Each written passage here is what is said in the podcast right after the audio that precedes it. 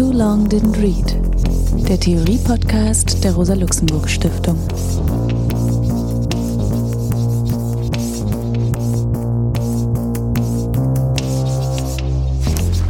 Hallo, mein Name ist Alex Demirovic. Ich begrüße euch zum Theorie-Podcast der Rosa-Luxemburg-Stiftung. Wir wollen heute über Maria Mies und ihr Buch Patriarchat und Kapital sprechen. Maria Mies ist vor kurzem am 15. Mai 2023 gestorben. Geboren wurde sie am 6.2.1931 als siebtes unter elf Geschwistern in der Eifel. Ihre Eltern waren Bauern, aufgewachsen ist sie unter sehr kargen Bedingungen. Für sie war das wichtig, das Wissen, die Kenntnisse eben eines bäuerlichen Kleinbetriebs und das Kümmern um Tiere, um den Rhythmus, die Jahreszeiten auch mit sich bringen. Dank eines Dorfstipendiums konnte sie studieren. Nach dem Lehramtsexamen ging sie 1963 bis 67 nach Pune in Indien und unterrichtete dort Deutsch. Nach ihrer Rückkehr setzte sie ihr Studium fort, also ein Studium der Soziologie nahm sie auf und promovierte an der Universität Köln in Soziologie bei René König. Das war auch die Zeit, in der eine Zusammenarbeit mit Veronika Benhold-Thompson und Claudia von Werlhoff begann, die für sie und ihre ganze weitere Arbeit über die Jahrzehnte wichtig wurde und auch bekannt wurde unter dem Titel eines ökofeministischen Bielefelder Subsistenzansatzes, also der Bielefelder Ansatz, des Ökofeminismus. Von 1979 bis 81 arbeitete sie als Senior Lecturer in Den Haag und baute dort ein eigenes Schwerpunktprogramm Women and Development auf, in dem Methoden der Frauenforschung, Landfrauen in der ersten und dritten Welt und Kapitalismus und Subsistenz zentrale Themen waren.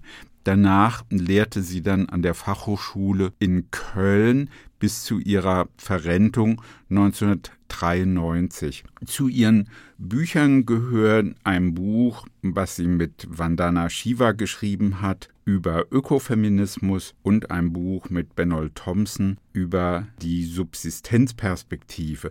Das Buch, was wir hier besprechen wollen, Patriarchat und Kapital, betrachtet Maria Mies, wie sie ausdrücklich betont, als ihr wichtigstes Buch.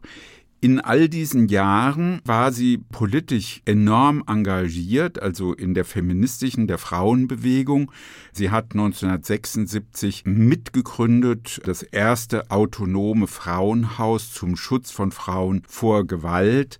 1978 hat sie mit anderen dann die Beiträge zur feministischen Theorie und Praxis gegründet, engagierte sich sehr stark gegen Reproduktions- und Gentechnologie. Sie selbst betrachtet es sich als Globalisierungsgegnerin, war auch im Umfeld von Attac sehr aktiv, beteiligte sich an der Organisation von Protesten gegen das multilaterale Abkommen über Investition, also das sogenannte MAI. Und 1996 organisierte sie eine Konferenz zur Ernährungssicherheit Women's Day on Food in Rom parallel zu einer großen Konferenz der FAO, also der Welternährungsorganisation. Und schließlich sei noch erwähnt, dass sie 1999 an der Schlacht von Seattle, so der Titel dieser Proteste teilgenommen hat. Der große Protest gegen den Washington-Konsensus, gegen die Durchsetzung der neoliberalen Ökonomisierung der kapitalistischen Gesellschaften und ein Aufbruch der globalisierungskritischen Bewegung. Deswegen ist es auch wichtig, dass sie sagt, sie sieht sich nicht nur als Globalisierungskritikerin, sondern als Gegnerin.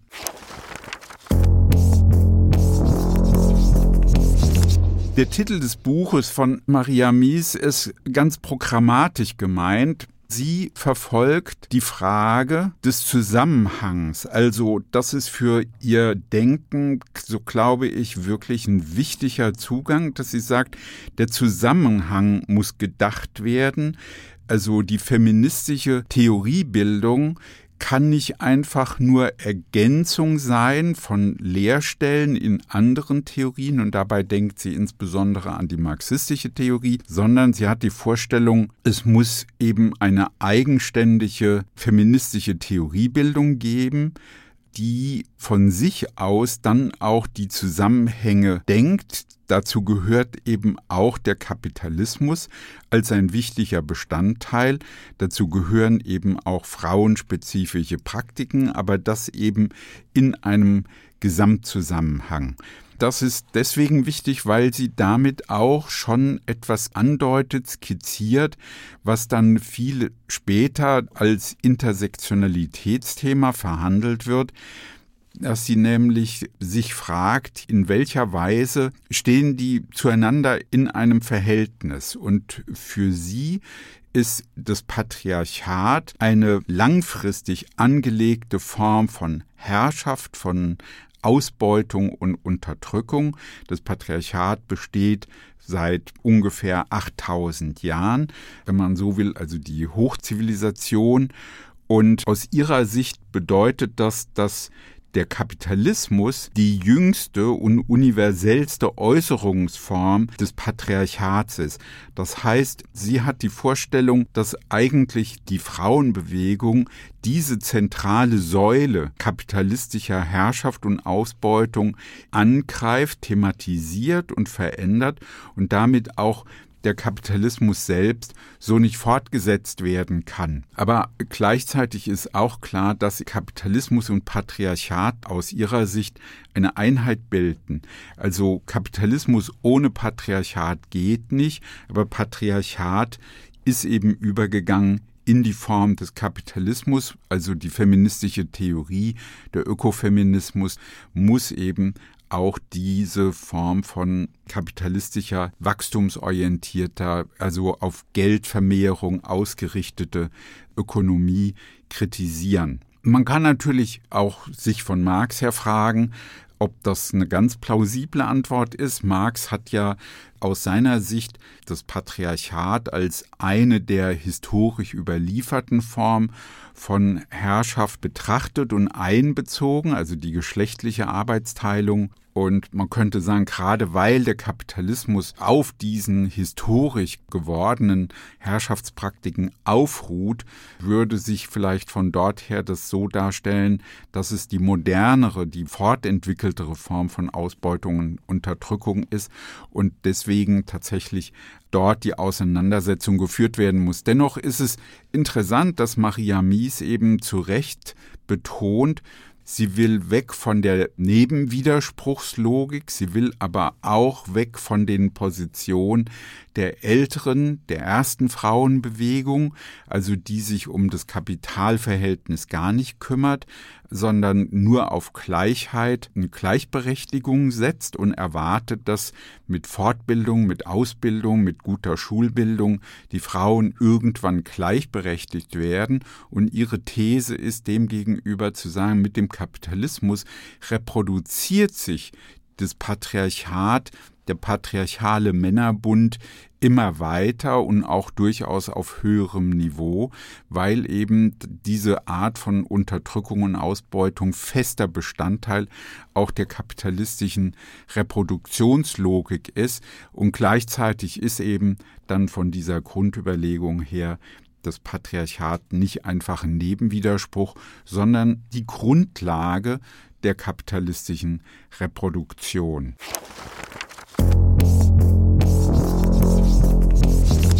Patriarchat wird von ihr als Männerbund verstanden, also nicht einfach als Herrschaft der Väter, sondern der Chefs, der Partner, der Ehemänner. Also charakteristisch für diesen Zusammenhang, und das betont sie, dass ihre Erfahrungen in Indien ihr dann auch die Augen geöffnet haben für die Situation von Frauen dann nach ihrer Rückkehr in Deutschland ist die große Gewalt, die eben Frauen erfahren, also dass sie gesehen hat, dass eben auch in sogenannten zivilisierten, also Gesellschaften mit hoher Bildung, mit großem Reichtum, Gewalt verbreitet ist. Das war aus ihrer Sicht auch eine ganz wesentliche Erkenntnis der zweiten, der neuen Frauenbewegung, nämlich den Blick aufs Private zu richten, also das Private ist politisch, also die subjektive Seite dieser Erfahrung von Frauen zu erschließen und damit eben auch ganz viele neue Themen zugänglich zu machen, für die die erste Frauenbewegung nicht in der gleichen Weise offen war oder die sie nicht thematisiert hat. Und eines dieser zentralen Themen ist eben die Gewalt, die eben auch im privaten Bereich stattfindet, also die Femizide, die körperliche Gewalt, die viele Frauen erleben. Also wir haben ja in Deutschland 2021 sagen die Zahlen, dass es 130.000 Frauen sind, die diese Gewalterfahrung in Partnerschaften machen, also soweit es eben gemeldet wird. In den neueren Umfragen haben ja auch ein Drittel aller Männer äh, zu verstehen gegeben, dass sie es durchaus für richtig halten oder für selbstverständlich halten, Gewalt gegen Frauen anzuwenden. Also das ist eines der zentralen Themen. Aber im globalen Zusammenhang berührt es eben dann die Frage der Femizide, der Kriege und der Gewalt gegen Frauen in Kriegen, dazu gehört die Genitalverstümmelung, die Einschränkung der Autonomie der Frauen in der Verfügung über ihren eigenen Körper, also die massiven Kampagnen, die immer wieder gegen das Recht auf Abtreibung gemacht werden, woran ja auch katholische Kirche und evangelikale Gruppierungen zentral mitwirken so dass man sagen muss, aus der Sicht von Maria Mies hat diese Gewalt sozusagen eine große Konstanz. Die Frauenbewegung hat dieses Thema auch seitdem systematisch weiter verfolgt. Also man muss an die großen Demonstrationen denken, an die wirklich gewaltige Bewegung, die Frauen entwickelt haben 2015, 2016. Nie una menos in der Frauen ausgehend von Argentinien eine riesige Bewegung in Gang gebracht haben gegen Gewalt, dass es keine Gewalt mehr gegen Frauen geben soll. Und das hat eben zu einer großen auch Frauenstreikbewegung geführt, die dann auch das Thema aufgreift, eben der Abdrängung, der Geringschätzung von Arbeit im Haushalt, also die Privatisierung, die Hausfrauisierung von Frauen. Also da spricht Maria Mies wichtige Fragen an, schon in dem Buch 1985, also Patriarchat und Kapital, wichtige Themen, die für die Frauenbewegung weiterhin von zentraler Bedeutung sind. Für Maria Mies ich habe das schon angedeutet, ist der Zusammenhang wichtig. Man könnte sagen, das ist auch ein intersektionaler Zugang, dass sie die Thematik von Klasse, Rasse und Geschlecht vor Augen hat. Sie thematisiert es aber eigentlich, finde ich, ein bisschen weitergehender. Also die Frage des Rassismus wird von ihr insbesondere mit der Frage von Kolonialisierung und Sklavenarbeit verbunden und darin die besondere Rolle auch von Frauen. Und was sie sehr stark thematisiert, was in der Intersektionalitätsdiskussion viel zu kurz kommt oder kaum berührt wird eigentlich, ist das Verhältnis zur Natur, also die besonderen Praktiken der kapitalistischen Natur Aneignung und Enteignung der Menschen, also und auch da für Maria Mies entscheidend die Enteignung der Frauen in ihrem Verhältnis zur Natur. Es geht ja also um diesen Zusammenhang und den bezeichnet sie als die drei Kolonien, über die kapitalistische Vergesellschaftung operiert, nämlich Frauen, Natur, Kolonien. Und wichtige Aspekte zu Frauen habe ich schon angesprochen. Das berührt zunächst mal die Gewalt, aber es bedeutet eben auch, die Ausbeutung in den Blick zu nehmen, die Ausbeutung von Frauen in den Familien durch ihre Männer, die Ausbeutung, wenn sie Frauen Lohnarbeit leisten, eben in den Betrieben und die gesellschaftliche Ausbeutung mit ihrer gesellschaftlichen Arbeit, die Arbeit, die Frauen in den familiären Zusammenhang leisten, wenn sie gebären, Kinder ernähren und aufziehen. Also diese Art von Sorgearbeiten, die werden eben aus ihrer Sicht gering geschätzt. Da werden eigentlich dann für das Kapitalverhältnis, für die Ausbeutung Arbeitskräfte geschaffen und diese Arbeit von Frauen wird systematisch ausgeblendet. Das ist etwas, was sie auch immer wieder thematisiert, das Unsichtbarmachen all dieser Tätigkeiten, so dass sie von einer Art Eisberg spricht, eine Eisbergökonomie, also einerseits das, was wir sehen, also die formelle Ökonomie, Kapital- und Lohnarbeit, also die Kämpfe um Löhne, Gewerkschaften, aber dass es eben diesen großen Bereich der unsichtbaren Ökonomie gibt, zu dem sie zählt die Heimarbeit, die prekäre Arbeit, die Kinderarbeit, die Subsistenzarbeit von Bauern und Handwerkern, die Hausarbeit. Also viele Tätigkeiten, in denen insbesondere Frauen tätig sind und das thematisiert sie dann wiederum als ein besonderes Naturverhältnis. Ich finde das einen ganz interessanten Aspekt.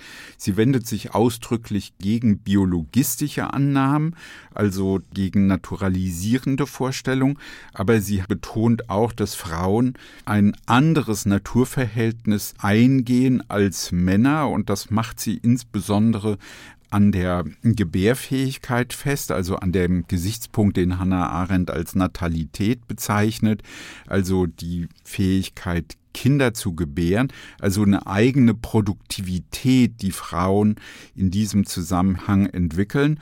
Und Maria Mies verbindet das dann weiter auch mit der besonderen Tätigkeit, also der Gartentätigkeit, einer, besonderen Aktivität der Nahrungssicherung durch Sammeln und regelmäßige Garten- und Feldarbeit.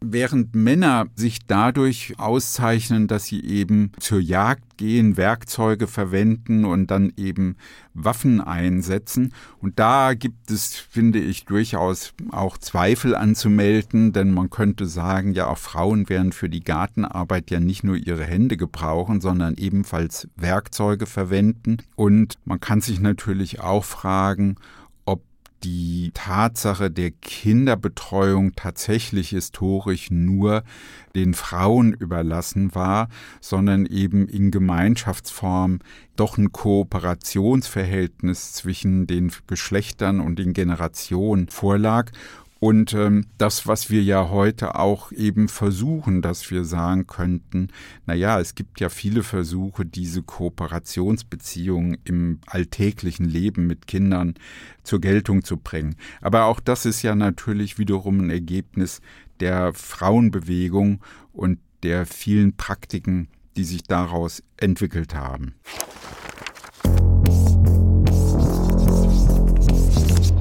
Maria Mies betont in besonderer Weise die Tätigkeit von Frauen im Verhältnis zur Natur, das Verhältnis zu dem eigenen Körper auch als ein Produktionsmittel und eine Produktivkraft eben Kinder zu gebären, zu ernähren. Diese Fähigkeit ist etwas, was dann mit dem entstehenden Kapitalismus seit dem 15. und 16. Jahrhundert eingeordnet wird, letztlich in enge kleinfamiliäre Zusammenhänge. Sie spricht deswegen auch von einer Hausfrauisierung. Frauen werden also in den Haushalt, in eine Sphäre der Privatheit hineingedrängt, eine Sphäre, die Frauen, also bürgerliche Frauen im Westen voneinander isoliert und der Gewaltsamkeit von Männern unterwirft. Diese Hausfreihuisierung macht eben diese Arbeit in besonderer Weise unsichtbar, also bis in den Marxismus hinein, so ihre berechtigte Kritik, der Aspekt gar nicht gesehen wird, dass eben tatsächlich in die Produktion der wahre Arbeitskraft schon sehr viel Arbeit eingeht. Ich glaube, dass Ihre Überlegung in die falsche Richtung weist. Also die Reproduktionskosten auch der Familie, also der Frauen und Kinder, müssen in den Wert der wahre Arbeitskraft des männlichen Lohnarbeiters eingehen. Aber gleichzeitig ist ein wirklich wichtiger Punkt, dass dann die Verteilung, die Kontrolle über diese Gelder, also die Löhne, dann zum Gegenstand der Konflikte zwischen Männern und Frauen, zwischen männlichem Familienvorstand und der Familie gemacht werden, es also eben zu sexistischen und patriarchalen Spaltungslinien in der Familie kommt und damit eben die Männer sozusagen auf die Seite des Kapitals gezogen werden. Die formelle Arbeit, also die Männer in eine Machtposition bringt gegenüber der informellen, Arbeit, die Frauen im Alltag leisten.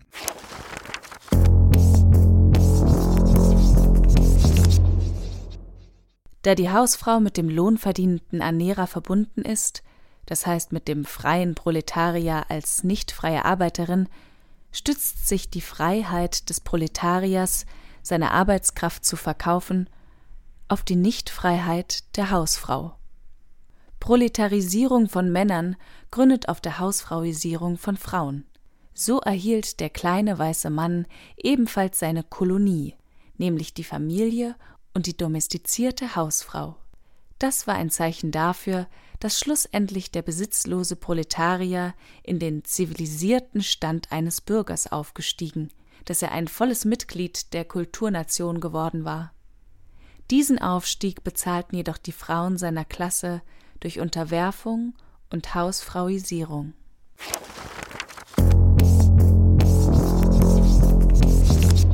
Für Maria Mies resultiert daraus ein weiterer ganz wichtiger Gesichtspunkt, dass sie nämlich diese Rolle von Frauen im Haushalt in einer besonderen kritischen Weise thematisiert, weil sie beobachtet und zum Thema macht, die Frauen als Treiberin auch des Konsums aufgrund der geschlechtlichen Arbeitsteilung, die sich vollzieht, sind ja die Frauen diejenigen, die die Familienarbeit leisten, die einkaufen, kochen, also für die Nahrung der Familie sorgen und für die Kleidung, also sehr viele Tätigkeiten den Frauen dann zugewiesen sind. Und das wiederum bedeutet, dass die Frauen auch besondere Trägerinnen sind des Konsums und der Konsumorientierung und das von Kapitalseite die Frauen dann auch direkt gezielt angesprochen werden für bestimmte Formen des Luxuskonsums oder des schnellen Umschlags von Konsumgütern, also Fertiggerichte, Kleidung, Kosmetik, also viele Formen des Konsums, von denen sie eigentlich der Ansicht ist, dass sie überflüssig sind, überflüssige Tätigkeiten und überflüssige Konsummuster, die wiederum die Kolonien, die kolonialisierte Welt des globalen Südens, die dritte Welt, belastet mit der Rohstoffausbeutung, aber dann aus ihrer Sicht dann auch mit der besonderen Ausbeutung und Aneignung von weiblichem Arbeitsvermögen in den Weltfabriken des globalen Südens. Und da hat sie schon auch eine sehr pointierte Sicht darauf, dass sie sagt, na ja, der gelbe und braune Kapitalismus, der kann schon zu einer ganz starken Erneuerung auch des kapitalistischen Weltsystems beitragen und in diese Logik von zunehmender Akkumulation über den Kapitalismus im globalen Süden werden dann auch wiederum die Frauen in besonderer Weise unterworfen und ausgebeutet. An diesem Punkt kommen für sie dann geschlechtliche und internationale Arbeitsteilung zusammen, also eben diese drei Dimensionen, wie sie sagt, drei Kolonien, also dass darüber die Ausbeutung von Frauen auch in diesen im globalen Süden eben auch eine besondere Aneignung und Ausbeutung der Natur stattfindet. Und sie drückt immer wieder auch die Überzeugung aus, dass dieses Wachstumsmodell, Kapitalakkumulation, Ansammlung von monetärem Reichtum, dass das eben zu einer globalen Krise führt und eigentlich als Modell an ein Ende gekommen ist, so dass es darum geht, und das ist die Perspektive, in der dieses Buch auch geschrieben ist, darum geht, eine ökofeministische und ökosozialistische Perspektive einzunehmen, in der es um die Abkehr von Kapitalismus geht und die Schaffung einer neuen Gesellschaft, eigentlich auch einer neuen Zivilisation.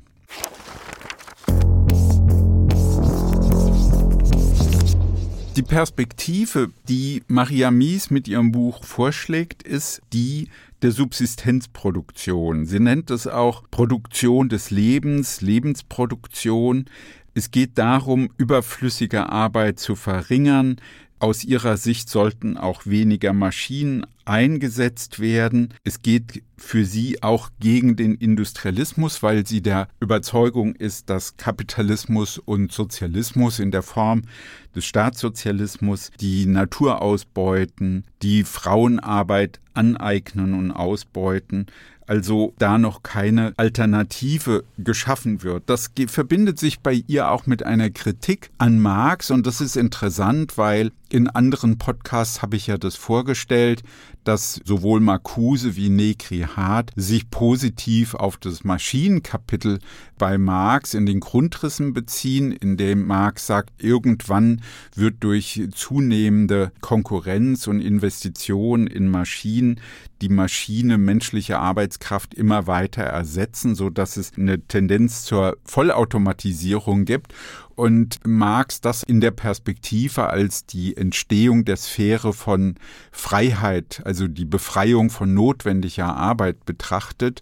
Ja, Maria Mies ist demgegenüber ganz skeptisch. Also sie argumentiert an diesem Punkt noch nicht so ökologisch. Man könnte ja sagen, naja, Maschinen, das heißt ja Rohstoffe und hoher Energieaufwand, sondern sie argumentiert gegen die Überlegung der Befreiung von notwendiger Arbeit, weil sie sagt, na ja, die Arbeit von Müttern, die ist ja weiterhin notwendig. Also was heißt da Befreiung von notwendiger Arbeit? Da wirft sie Marx vor, dass er diese Tätigkeiten gar nicht sieht oder nicht ernst nimmt, also die Betreuung von Kindern, die Erziehung, die Pflege von Angehörigen. Also da ist sie tatsächlich sehr, sehr skeptisch und betont von dort her eben auch ihre Ablehnung oder ihre kritische Sicht auf immer mehr Maschinenaktivität.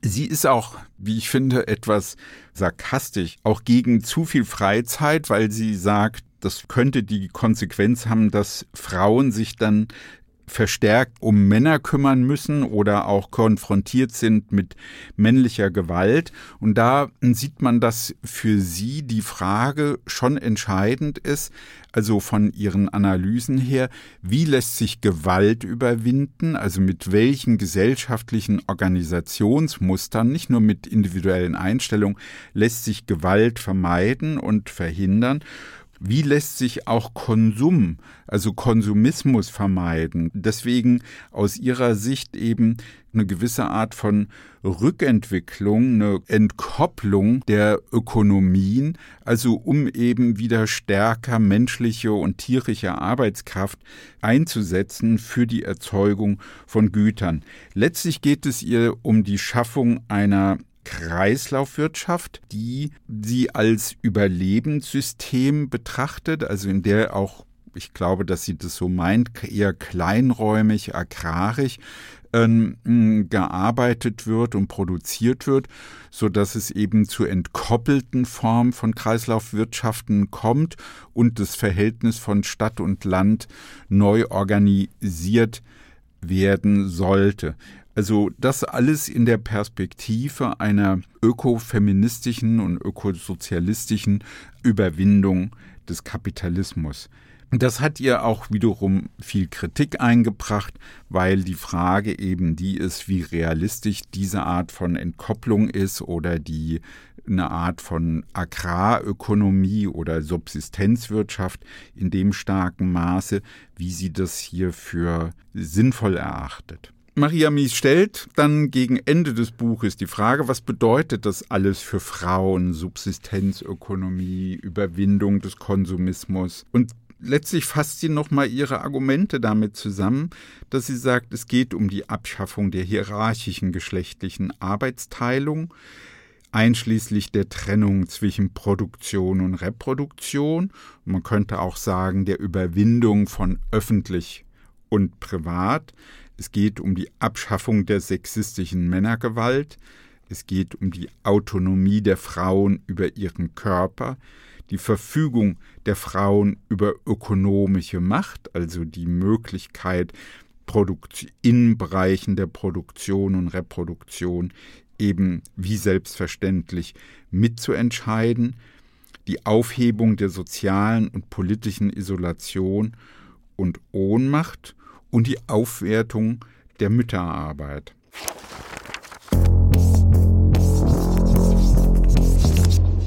Wenn wir die neue internationale Arbeitsteilung vom Standpunkt der Frauenbefreiung aus betrachten, können wir heute sagen, dass es immer notwendig ist, beide Seiten der Medaille anzusehen, um zu verstehen, wie Frauen an beiden Enden der Welt geteilt werden und doch faktisch durch den Weltmarkt und das internationale und nationale Kapital miteinander verflochten sind.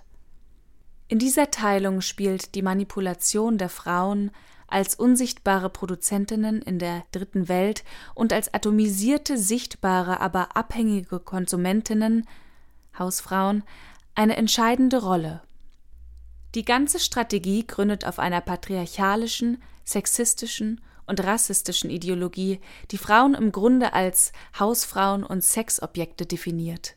Ohne diese Ideologie der Manipulation in Verbindung mit der strukturellen Teilung der Frauen nach Klassen und durch den Kolonialismus wäre diese Strategie für das Kapital nicht gewinnbringend. Wir können also beobachten, dass Frauen zunehmend als Sexobjekte für die Ausdehnung ansonsten stagnierender Märkte in den industrialisierten Ländern gebraucht werden.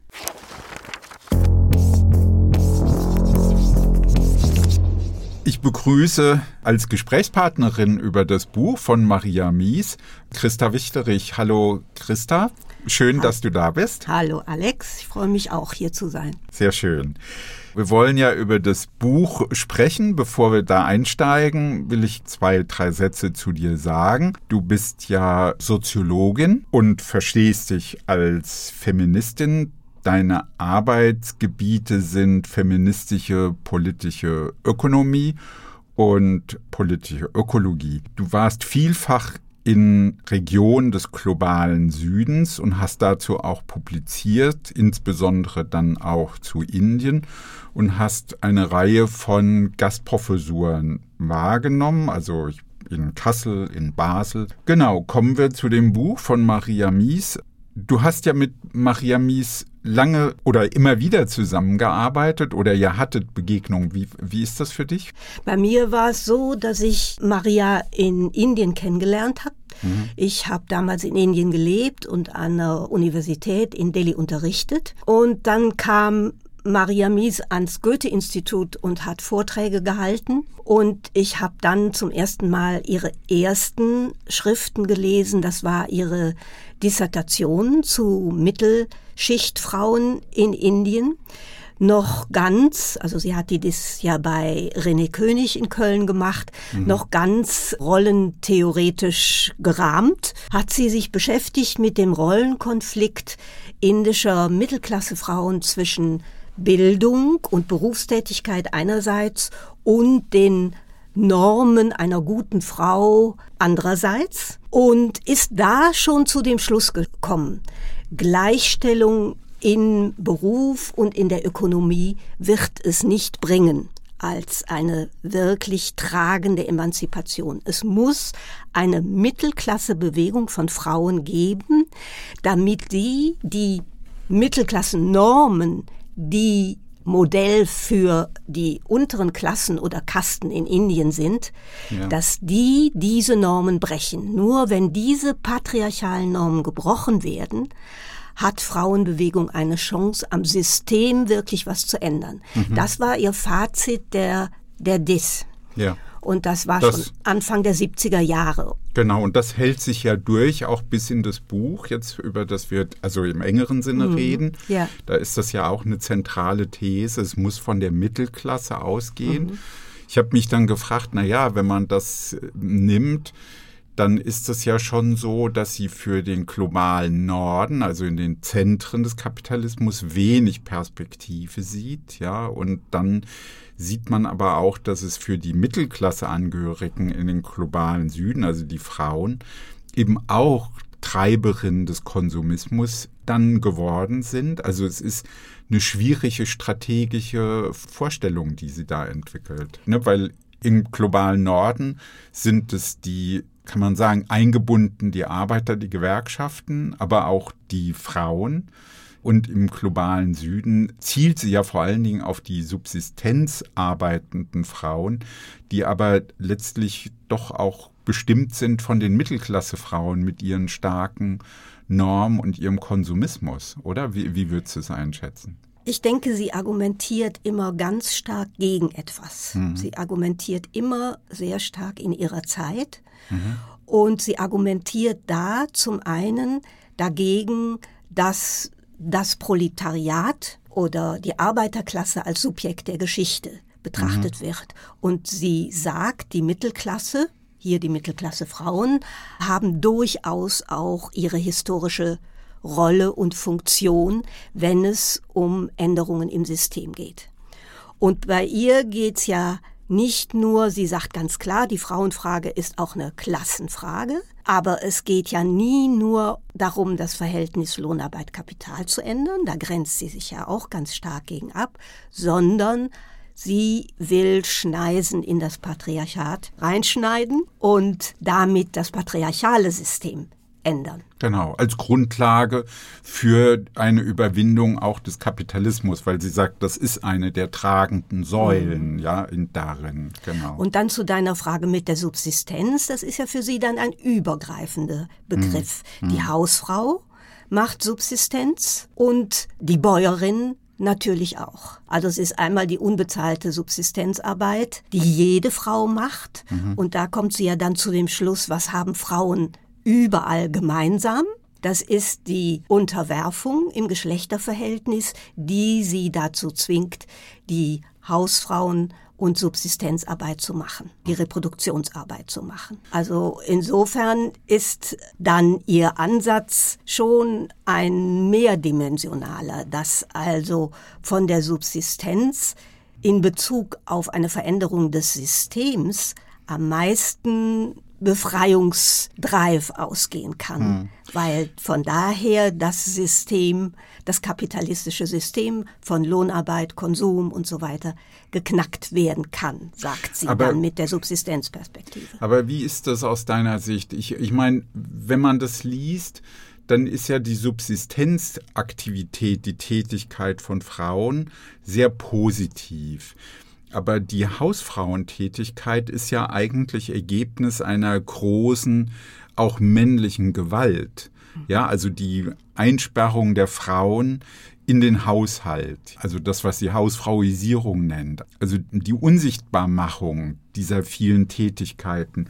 Das heißt, es ändert ja auch den ganzen Charakter dessen, was da Subsistenztätigkeit ist. Und da sie ja auch dann wiederum an manchen Punkten sehr klar gegen Konsum, aber auch gegen Maschinen, Technik und so weiter argumentiert, lehnt sie ja in einer gewissen Weise auch die moderne Form der kapitalistisch organisierten Hausarbeit ab, also die eben auf der Basis von Waschmaschinen und Kühlschränken und so weiter organisiert ist. Und das würde ja auch heißen, eigentlich wäre die Hausfrauentätigkeit kein positiver Anknüpfungspunkt, um zu sagen, das ist Gemeinsamkeit, sondern eigentlich ist es eine Spaltungslinie. Ja, die Hausfrauentätigkeit und das knüpft jetzt noch mal an an die Mittelschicht Frauen in Indien, wo sie das ja entwickelt hat.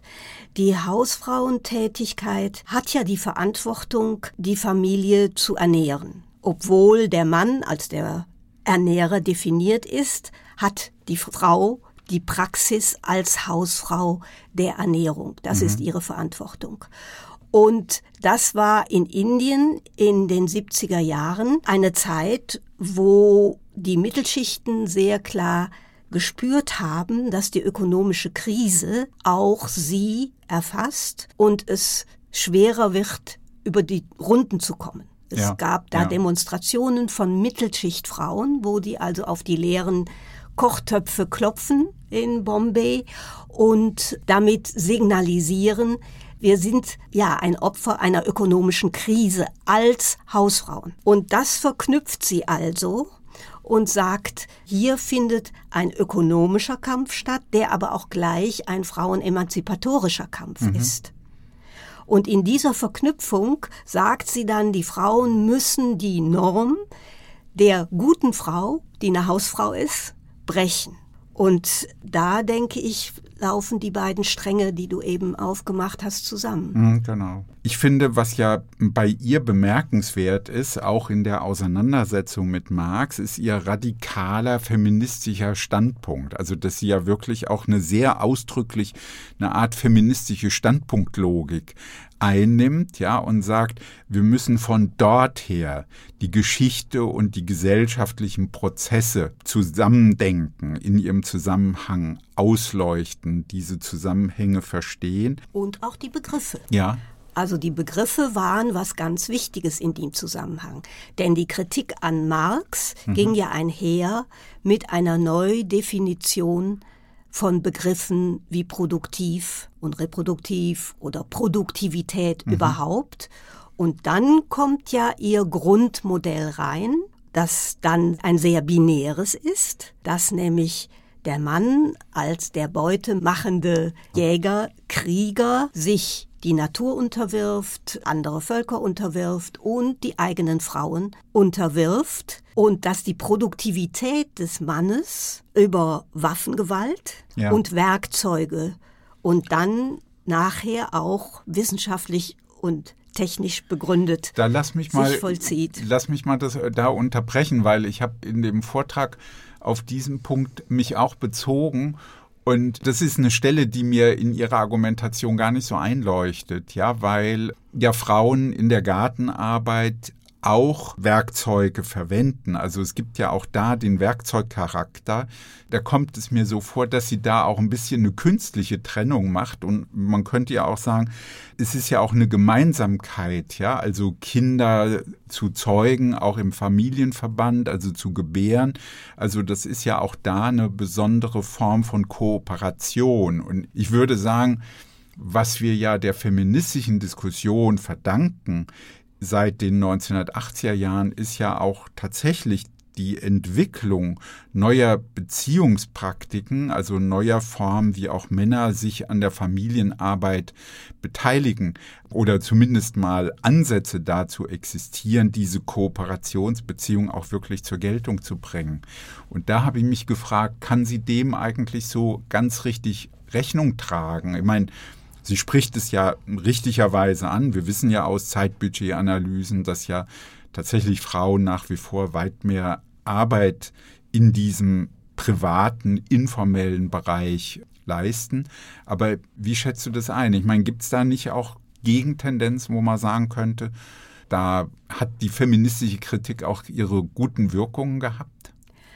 Also es war jetzt sehr viel. Ja, Erstmal würde ich sagen, ihr Motiv war ja wirklich an die Ursprünge der geschlechtsspezifischen Arbeitsteilung zu gehen. Ne? Und da begründet sich auch ihre historische Forschung. Und dann kommt sie auf diesen beutemachenden Jäger, Krieger und stellt dem gegenüber die aus ihrer Körperlichkeit produktive, kreative, Leben schaffende Frau. Und sie spitzt das ja so weit zu, dass sie an einer Stelle sagt, die Frauen waren und sind die Quelle allen Reichtums. Die Frauen sind die Produktiven, während die Männer eigentlich gar nicht produktiv sind, weil sie ja immer die Werkzeuge brauchen. Und zerstören. Ja, genau. Und das ist für mich ein essentialistisches Modell. Da stimme ich dir voll zu. Das trägt nicht. Ja. Das, Oder wenn sie, sie trägt es ja durch ihr ganzes Denken hindurch, aber ich finde, es ist dann ein hermetisches System, von dem sie selbst auch immer wieder abweicht Ja. auf der empirischen Ebene. Und sie auch Ne? ausdrücklich sagt, sie will gar nicht biologistisch und Genau. essentialistisch argumentieren. Deswegen ist Ja. es auch manchmal so ein bisschen überraschend, dass sie ja auch da sagt, das ist ja selber gesellschaftlich historisch geworden. Das Ja, ist nicht von genau. Natur aus Ja. so. Aber dann geht dieser Gedanke oder dieser geht eigentlich ein bisschen verloren. Ich, ich muss sagen, mich fasziniert das gleichzeitig, weil ich schon auch finde, es ist ein interessanter Gedanke. Also mich hat ja geprägt diese Überlegung zum gesellschaftlichen Naturverhältnis. Und ich habe mich immer gefragt, also gibt es klassenspezifische gesellschaftliche Naturverhältnisse und gibt es geschlechtliche gese gesellschaftliche Naturverhältnisse? Und das spricht sie ja an. Also Ja, mit sehr der, massiv. Sehr massiv und macht daraus, finde ich, ja, also sie überzieht den Gedanken. Ja, also das war ja jetzt unser Punkt. Gleichzeitig gibt es mit der Natalität ja schon auch einen Gesichtspunkt. Ja, das muss man nicht so biologistisch fassen. Sie will das ja auch nicht. Und es lassen sich ja auch andere Familienmodelle oder Formen des Zusammenlebens denken. Also Frauen müssen nicht jetzt im engsten Sinne darauf reduziert werden. Aber es ist immerhin ein interessanter Zugang zu sagen, da gibt es andere Naturverhältnisse, gesellschaftliche Naturverhältnisse, wie wir uns das denken können. Ja, ja, sie nennt das ja geschlechtsspezifische Gegenstands- und Naturbezüge. Genau, ne? genau. Das, ich finde, das ist eigentlich ein produktiver Gedanke, weil bei ihr gibt es dann doch immer wieder so eine Tendenz zur Renaturalisierung der Gesichtspunkte. Aber diese radikale Standpunktlogik, das hat sie ja auch methodisch sehr stark vertreten. Lässt sich das machen? Ja, auch da würde ich wieder sagen, sie hat ganz stark gegen die damalig herrschende scheinneutrale und wertneutrale, scheinobjektive Wissenschaft argumentiert, die sich in den Dienst der Ökonomie gestellt hat und äh, wesentlich dazu beigetragen hat, dass alles in ökonomische Ressource verwandelt werden konnte. Ja. Sie macht das ja immer fest an dem Beispiel der Laborwissenschaft von Bacon und Newton, die Genau, die Natur das zerlegt haben, so wie dann bei der Hexenverfolgung auch die Frau zerlegt wurde, also zerstört wurde, um die Teile zu unterwerfen und zu kontrollieren. Und das macht sie ja als einen Vorwurf an die herrschenden Wissenschaften. Und in der Zeit gab es eben eine sehr ausgeprägte Kritik auch am Positivismus. Ja, klar. Und da steigt sie ja ein und sagt, wir haben ein klares Ziel bei unserer Forschung, nämlich die Forschung soll letztendlich der Praxis dienen. Und dahinter steckt ihr Theorie-Praxis-Ansatz, der nämlich einer Verknüpfung. Sie hat beides immer zusammen gedacht und aber auch zusammen gemacht. Sie war wirklich eine treibende Kraft bei vielen Organisationen, bei vielen Aktionen, bei vielen Kämpfen. Wäre das mal eine Gelegenheit, über eure gemeinsame Arbeit in der Zeitschrift zu sprechen? Weil ihr habt ja eine Weile dann auch in den feministischen Beiträgen zusammengearbeitet. Ja, und die hießen ja Beiträge zur Theorie und Praxis. Und da war explizit der Anspruch auch immer beides zusammenzubringen und auch eine Forschung zu entwickeln, die beides zusammenbringt. Und diese Forschung wurde explizit verstanden als ein Korrektiv an der herrschenden patriarchalen Wissenschaft, wie wir gesagt haben, ein Korrektiv, eine Kritik daran und eine Erweiterung. Ich würde es also nicht so sehen, wie Barbara Holland-Kunz das jetzt eingeordnet hat, dass das eine Verabsolutierung eines Standpunktansatzes war, sondern es war ein Aufzeigen und das hat es ja nicht nur in der Frauenbewegung gegeben, sondern in der Arbeiterbewegung sehr Ja, wohl auch, genau. dass Wissenschaft und Forschung auch parteilich sein kann und es sein muss. Eigentlich sein muss, weil Genau. diejenigen, die sagen, wir sind neutral, nehmen natürlich auch parteiliche. Partei, genau. Ich meine, das ist ja gerade bezogen auf das, was Maria Mies macht, aber ja auch andere. Also die Soziologie die sie ja auch studiert hat, war ja eigentlich eine naturblinde Wissenschaft. Ne? Also wenn man Dürkheim nimmt, Gesell Soziales durch Soziales erklären heißt, Natur kommt nicht vor das Geschlechterverhältnis kommt nicht vor. Also in der politischen Theorie, du hast dich ja auch schon drauf bezogen, wird eben das Politische so definiert, dass das Private eben rausfällt. Also ganz viele sogenannte informelle Bereiche dann eben dem Begriff entzogen sind.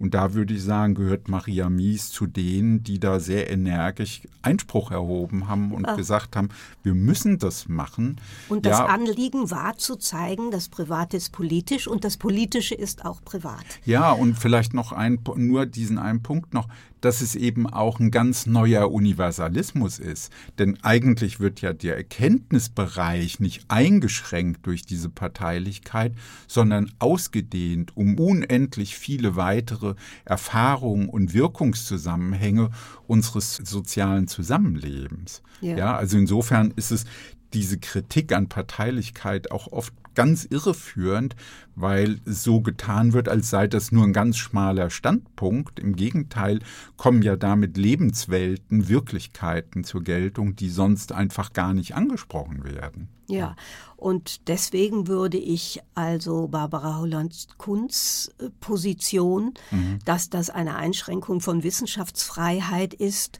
und dass Wissenschaft da überhaupt nicht mehr Raum der Erkenntnis und der Wissensbegierde ist, das würde ich energisch zurückweisen, auch wie ich Maria Mies in ihrer Forschung erlebt hat. Sie war sowas von mhm. Wissens gierig und die ja. wollte den Sachen auf den Grund gehen. Sie spricht ja ganz oft von Untergrundverbindungen aufdecken und dieses in Zusammenhängen denken. Da steckte auch jetzt bei ihr ein Ehrgeiz dahinter, der mit ihrer persönlichen Geschichte zusammenhängt, dass sie theoretisieren wollte, dass sie Theorie bilden wollte und dass sie nicht das kleine Mädchen, das irgendwie in den Wissenschaften angekommen war, bleiben wollte, sondern sie wollte wirklich eine ja, eine Richtungsänderung, eine völlig ja. neue Perspektive. Und so lese ich auch die methodischen Postulate von damals, auch wenn ich da jetzt heute nicht mehr jeden Punkt so ja. unterschreiben und selbst umsetzen würde. Aber das war damals ein Knaller und hatte ungeheure Wirkung. Ja, ein Knaller. Ich finde auch, das Buch zeigt ja, dass sie eine neugierige Wissenschaftlerin ist. Ganz viele Fragen eröffnet. Nicht immer die Antworten finde ich oft nicht so mhm. befriedigend. Manchmal merkt man auch, dass es Analogieschlüsse sind, die Zusammenhänge nicht durchgearbeitet werden. Aber andererseits hat sie ja damit auch Probleme, Fragen aufgeworfen, von denen ich glaube, dass dann viele andere in diese Richtung auch weiter geforscht haben. Zusammenhang von Rassismus, Kolonialität, Frauenunterdrückung oder die Frage Männerbund. Ja, also das wird von ihr mehrfach angesprochen, aber dann gar nicht näher so richtig ausgeführt, aber Eva Kreisky und Birgit Sauer und andere sind dem ja dann weiter nachgegangen. Ich würde gerne nochmal auf die Perspektiven kommen. Also wie du die Perspektiven einschätzt, weil das zielt ja genau, wie du sagst, darauf ist theoretisch zu verstehen, untergründige Zusammenhänge, die ja unsere Zivilisation bestimmen, aber auch den modernen Kapitalismus. Und alles soll dann auch in praktischer Hinsicht auf grundlegende Veränderungen gehen. Und das ist ja sehr tiefgreifend, denn es soll die Zivilisation von 8000 Jahren genau genommen verändern. Und wir würden vielleicht heute mit Blick auf Kapitalozän und Anthropozän sagen, na ja, 8000 Jahre, vielleicht ist sogar das noch zu kurz gedacht in historischer Dimension. Aber das sind ja sehr tiefgreifende Eingriffe in unser Zusammenleben, die da skizziert werden. Wo siehst du da die praktischen Anknüpfungspunkte? Weil sie sagt ja gegen Gewalt und gegen Konsumismus. Ich habe bei diesen Vorschlägen dann immer wieder auch an Herbert Marcuse gedacht, ja, der so ähnlich argumentiert. Ja, reicht das? Ja, sie legt sich ja fest, sie legt sich zusammen mit den anderen beiden Bielefelderinnen fest, Veronika Benhold-Thomsen und Claudia von Werlhof, und zwar schon sehr früh mit dem, was sie dann Subsistenzperspektive nennen. Mhm.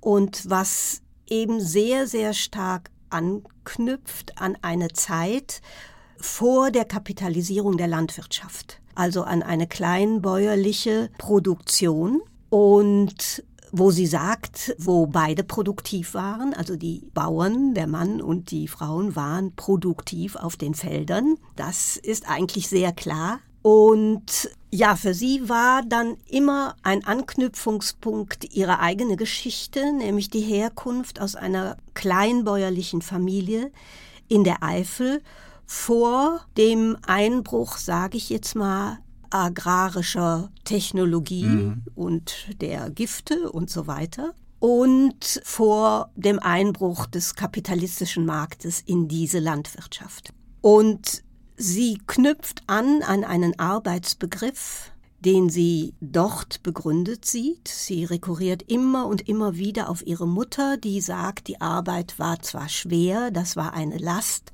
aber es war auch eine Lust, es hat mhm. Spaß gemacht. Sie selbst hat das auch immer gesagt. Ihre Arbeit, das, was sie gemacht ja. hat, hat ihr auch Spaß gemacht. Und das verknüpft sie mit den Erfahrungen im globalen Süden und unterstellt, dass bessere Verhältnisse, bessere Lebensverhältnisse vor dem Eindringen des Weltmarktes in diese Ökonomien bestand. Also nur mit regionalem Handel und mit einer ganz starken Lokalisierung der Ökonomie. Das ist unterstellt.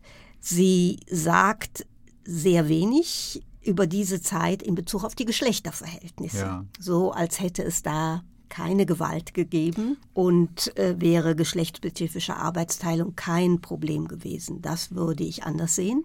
Das Problem sehe ich darin, dass sie diesen einen Weg, dieses eine Paradigma vorgibt, so wie sie ein Paradigma eigentlich bei ihrer Ausbeutungs- und Gewaltanalyse hatte, gibt sie jetzt auch ein Paradigma vor für den Ausweg, nämlich ein ökofeministisches Denken, das sehr stark mit der Natur kooperieren will und aus diesem Beherrschungs- und Wachstumsmodus raus will. Mhm. Und diese Subsistenzperspektive, die befreien soll von Konsum und auch von Produktion von ja. Überproduktion im Norden. Aber weißt du, ja. was ja halt bemerkenswert ist, weil sie ja in Indien war und auch in, also im globalen Süden viel rumgekommen ist. Ich meine, die Entwicklungen legen ja auch nahe, dass so eine Art von agrarisch orientierter, kleinräumiger Subsistenzwirtschaft so gar nicht mehr aufrechtzuerhalten ist durch die Verstädterung, die Bildung von Megacities, die Erschöpfung der Böden. Also sie deutet das genauso an, wie du es jetzt ja angesprochen hast. Aber man kommt natürlich an den Punkt zu fragen,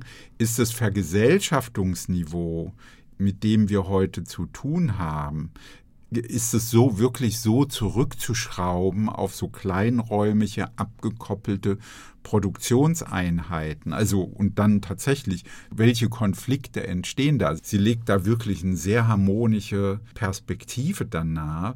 Deswegen fand ich jetzt eigentlich eher interessant an dem, was sie da andeutet, also eine harte Auseinandersetzung um die Frage des Konsums.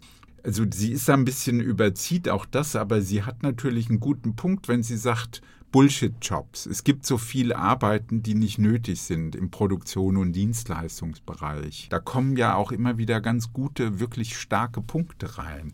Ja, Ihr Ansatzpunkt ist ja auch immer die Kämpfe gegen die zerstörerische Kraft dieser Wachstums, der kapitalistischen genau, Wachstumsökonomie. Genau. Ne?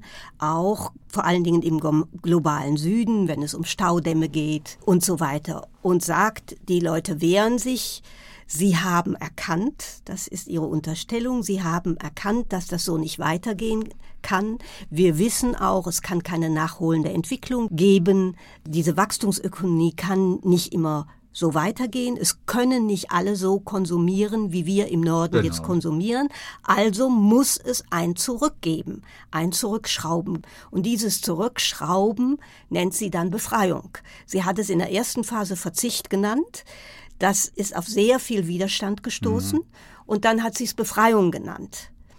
Und ja, ich würde dir zustimmen, dass diese Rückkehr, wie sie das konzipiert, ausgehend von der Subsistenz, dass die nicht möglich ist. Ja, ich kann mir nicht vorstellen, wie das gehen soll. Und die Antwort der Bielefelderin darauf war auch immer, wir wollen eine Perspektive vorgeben.